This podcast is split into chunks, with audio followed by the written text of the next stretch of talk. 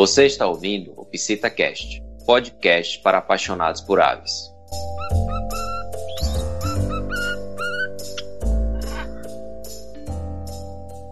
Olá, seja muito bem-vindo e muito bem-vinda ao PsitaCast. Eu sou Darlene Santiago e você está ouvindo o primeiro episódio da série. Aqui vamos tratar sobre um tema muito importante para promover a saúde da sua ave. A alimentação é a base principal do manejo de qualquer pet, e aves bem nutridas conseguem ter mais qualidade de vida e longevidade. Além disso, a alimentação é um fator primordial para prevenir doenças. No entanto, quando vamos ao pet shop, observamos muitas marcas de mix de sementes e de rações extrusadas. Qual é a alimentação ideal para os psitacídeos? Quais produtos você pode oferecer? Para responder essas perguntas, recebemos uma convidada especial. Vamos conversar com a Carol Leles, que é médica veterinária graduada pela Universidade de São Paulo e especialista em aves. Olá, Carol, seja muito bem-vinda ao PsitaCast. Conta pra gente, qual seria a composição ideal de alimentos para a dieta das aves?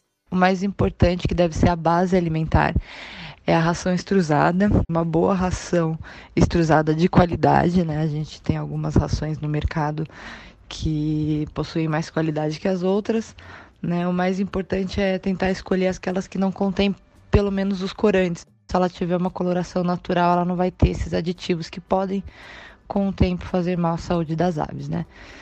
Depois ela vai ser composta pela alimentação natural, onde vem os grupos de vegetais, legumes e frutas também, tá? Então ela deve sim fazer parte da alimentação das aves. E por último, deve ser acrescentado como petisco os cereais, que são as sementes. Então ela deve ser oferecida apenas como petisco de uma vez na semana ou até a cada 15 dias, dependendo da formulação da alimentação desse animal. De que forma a ração extrusada e o mix de sementes podem ser oferecidos? A ração extrusada ela deve ser oferecida à vontade para os animais, ela deve estar sempre à disponibilidade no, no comedouro e a semente ela deve ser oferecida como um petisco, dependendo da atividade que a ave faça, né, no seu dia a dia ela pode ser oferecida essa semente, esse petisco uma vez na semana ou a cada 15 dias. Mais que isso, a gente acaba aumentando demais a quantidade de gordura na alimentação dessa ave, pode ser prejudicial ao longo dos anos. As sementes de girassol devem ser excluídas do mix? E como que você avalia os outros tipos de sementes? A semente de girassol, como ela é uma semente muito rica em gordura e acaba sendo muito palatável, sempre que ela tem à disposição, as aves vão acabar sempre preferencialmente comendo ela primeiro. Então, é, você às vezes pode dar ela realmente como um petisco mesmo, oferecendo uma ou duas, né, em quantidades, oferecendo sempre em quantidades pequenas, não dando ela no mix, porque se você deixar ela no, realmente num, numa quantidade no mix, ele vai acabar comendo. Então, se você retirar ela, é, você tira essa opção do animal poder comer então você retira essa quantidade maior de gordura, apesar que todas as sementes realmente ela sempre vai ter um teor elevado de gordura, então não é só você tirando o girassol do mix que você vai é, garantir que você está diminuindo a quantidade de gordura na alimentação. Então é que o girassol ela contém uma quantidade maior mas todas as sementes em si elas contêm uma quantidade de gordura elevadas, então elas devem ser sempre oferecidas como petisco, como um coadjuvante na alimentação e não como uma base alimentar.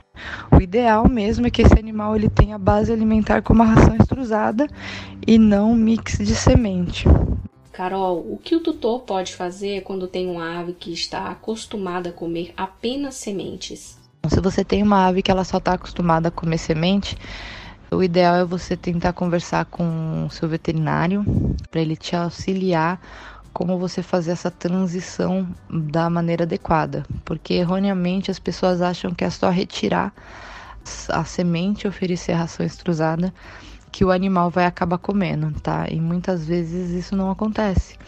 Muitas vezes a ave ou a calopsita ela pode realmente passar fome e não vai comer o, o alimento novo, tá? Só que existem maneiras corretas da gente fazer essa transição. E às vezes a gente tem que adequar a, aquela, aquele manejo, aquela transição para aquele animal, dependendo do comportamento dele ou da rotina da casa. Então é muito melhor você conversar com o seu veterinário, né, para ele poder te instruir adequadamente qual seria talvez a melhor ração para começar com aquele animal, porque a gente tem algumas rações excelentes no mercado, porém às vezes uma é melhor começar com, aquela, com aquele animal, a outra talvez melhor começar com outro, às vezes tentar uma outra, tá? Às vezes tentar de formas diferentes. Então o ideal mesmo é procurar um veterinário para você fazer essa transição da maneira mais adequada e realmente conseguir fazer a transição, porque tem muita gente que começa a fazer, não consegue, desiste e continua dando alimentação errada. E quem vai sentir essa essa não mudança alimentar é seu animal daqui a alguns anos que vai poder ter algum problema né, de saúde ou ele vai ter algum problema que vai ser prejudicial para a vida dele essa alimentação errada. De que forma o tutor pode evitar que a ave rejeite um novo alimento no cardápio? É meio difícil você falar, garantir que você evite que a ave rejeite um alimento novo no cardápio. Principalmente as calopsitas, pois que elas não gostam muito de mudanças, elas são um pouco receosas a alimentos novos, mas existem jeitos de você apresentar, maneiras de você chegar e colocar um alimento novo para que você atisse a curiosidade dela para aquele tipo de alimento ou para você tentar ver, é, trazer ela como uma maneira de brincar com aquele alimento, então ela vai acabar se alimentando e acaba brincando ao mesmo tempo, ela não vai nem perceber que ela está se alimentando. Então, é, existe jeitos, tá? E para cada ave, às vezes, existe um jeitinho diferente. Então, novamente, acho que fica muito mais fácil você conversar com o veterinário para poder esclarecer, né, talvez o jeitinho de como apresentar, como chegar, como ofertar aquele alimento novo para que a sua ave talvez não rejeite tanto ou como ou se ela já está rejeitando, como fazer para ela não rejeitar aquele tipo de alimento. E quais prejuízos a alimentação inadequada pode trazer no longo prazo? Principalmente é você não garantir que a sua ave vai viver o mínimo que ela deveria viver. A gente sabe que principalmente a calopsita ela pode chegar de 20 a 30 anos, só que muitas vezes com a alimentação errada, a gente sabe que tem calopsitas que não chegam nem a 10 anos em cativeiro, por conta da alimentação errada, por conta do excesso de gordura, por conta das pessoas continuarem ofertando alimentação humana, dando pedacinho de pão, bolacha, isso ao longo prazo vai fazer com que a ave realmente tenha problemas sérios principalmente de desnutrição. E eu digo desnutrição não é uma ave magra, tá? Desnutrição, eu digo ela faltar nutrientes adequados para ela sobreviver. Muitas vezes a ave vai estar tá gordinha, mas ela está desnutrida, ela não tem nutrientes, ela não tem vitaminas suficientes para garantir que o organismo dela funcione adequadamente. Então, é, ao longo prazo pode ser uh, muito prejudicial e às vezes a ave sofre muito nesse pequeno final da vida dela por conta de uma alimentação errada, porque às vezes as pessoas falam: "Ah, mas eu dou esse alimento há 5 anos, há 10 anos". Infelizmente a ave vive 12 anos, sendo que era para ela viver 20, 30 anos. Então é bem difícil a gente ver uma ave sofrendo em relação a isso. Então, quanto melhor a gente conseguir cuidar e ofertar a alimentação correta e tentar mudar a alimentação para que ela consiga ter os nutrientes adequados, melhor para aquele, para aquela ave, melhor para todo mundo, né? Porque você vai ver seu animal feliz, o seu animal vai estar feliz e todo mundo acaba ficando feliz no final. Quais são os primeiros sintomas de que a alimentação inadequada está fazendo mal para a ave? Bom, os primeiros sintomas é difícil a gente avaliar os primeiros sintomas, pois é uma alimentação inadequada ela pode apresentar vários sintomas. Se você por acaso tem uma alimentação inadequada há alguns anos com a sua ave, eu sugiro primeiro você levar a sua ave no veterinário para que ele possa fazer uma avaliação e ver o que, que a sua ave pode já estar apresentando, porque muitas vezes ela pode estar apresentando aparentemente estar bem, né? Mas alguns órgãos já podem estar sofrendo com esse tipo de alimentação. Então é importante é, você levar a sua ave para pelo menos um check-up. O veterinário consegue observar algo que você não conseguiu observar em casa, ou mesmo com algum exame, é, ver que tem alguma algo errado já que precisa ser consertado. Porque a alimentação errada ela pode trazer vários tipos de deficiência que às vezes pode deixar um empenamento ruim, ou ela pode trazer um problema de fígado, pode trazer um problema de colesterol, pode trazer um, uma série de problemas que cada tipo de problema vai dar uns sintomas diferentes. Então é difícil falar qual que seria o primeiro sintomas. Então o ideal mesmo é você conseguir levar a sua ave num veterinário para que ele possa fazer um, né, um check-upzinho e ver o que, que precisa mudar ou se já tem algo que precisa dar uma atenção especial.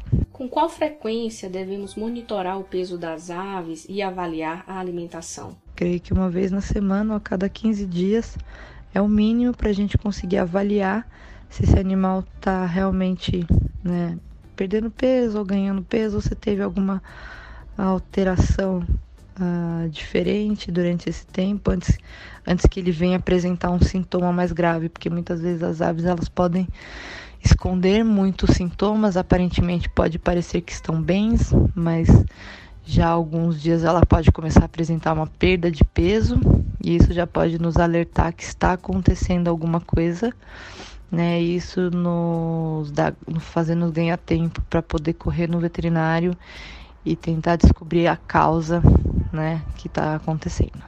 Carol, na hora de comprar os alimentos para as aves em pet shops, a gente observa que existem muitos produtos que são vendidos a granel e outros que são embalados. Qual que é a diferença? Bom, os produtos que são vendidos a granel, eles são sempre os produtos que são é, de menor qualidade e muitas vezes eles já vêm contaminados ou sujos todas as vezes que a gente comprar esse tipo de produto e for oferecer para nossa ave, a chance de contaminação que a gente está levando para nossos animais é muito grande, porque esses alimentos eles já ficam expostos, então a chance deles se contaminarem mais ainda com outras sujidades, por exemplo, outras bactérias, ou contato com outros tipos de animais ou mesmo urina de animais, fezes de outros animais é muito grande, porque elas ficam abertas. Né? Mesmo que o container ali falar que está fechado, a chance de contaminação é muito grande. Muitas vezes esses containers onde ficam esses alimentos a granel, é, eles não são limpos, só é colocado mais alimento em cima desses alimentos que estão antigos ali. Então eles podem estar tá mofando ou crescendo outro tipo de bactérias e mofos, então esses alimentos acabam sendo muito contaminados. E quando nossos animais ou nossas aves se alimentam desses alimentos, é, elas podem se contaminar, principalmente com micotoxina ou outros tipos de fungos e bactérias que podem levar nossas aves a adoecer e prejudicar muito a saúde delas. Então, se a gente for preferir alimentar ou com semente ou mesmo a ração extrusada, sempre preferir alimentos que venham fechados e embalados, que a gente sabe que aquele alimento não está sendo contaminado, não teve nenhum contato externo com nenhum tipo de agente ou sujidade, tá? Então essa é a nossa preocupação sempre maior é em relação à contaminação. Carol, todas essas dicas que você deu ao longo do podcast valem para as calopsitas, mas também são úteis para outras espécies de psitacídeos? Sim, essas dicas de manejo podem sim levar para outros psitacídeos, né? Apesar que cada espécie tem uma característica um pouco diferente da outra em relação a um pouco a parte de comportamento. Algumas espécies exigem um pouco mais na parte alimentar, outras um pouco menos, outras exigem outros tipos de cuidados, mas em geral a parte de, de manejo, sim, que a gente está falando para as calopsitas, pode ser levado para outros tipos de psitacídio, sim. Carol, muito obrigada pela sua participação no PsitaCast e por ter compartilhado com a gente tantas informações importantes para o bem-estar das aves. Eu que agradeço a oportunidade Helene por falar sobre esse assunto muito legal e um assunto muito importante. Poucas pessoas né, sabem um pouco a diferença entre a ração extrusada e a semente. Muitos acham que é a mesma coisa, que na verdade não é. E a importância da alimentação natural, que ela é de extrema importância para a saúde do animal. Então eu que agradeço pela essa oportunidade e até mais. Nós que te agradecemos, Carol. E olha, pessoal, quem quiser conhecer mais sobre o atendimento veterinário especializado em aves, pode seguir a nossa convidada no Instagram. O contato da Carol Leles está disponível na descrição deste episódio. Muito obrigada a você ouvinte que está interessado em aprender mais sobre a saúde dos psitacídeos. Continue ligado no PsitaCast para acompanhar os próximos episódios. Até a próxima! Tchau!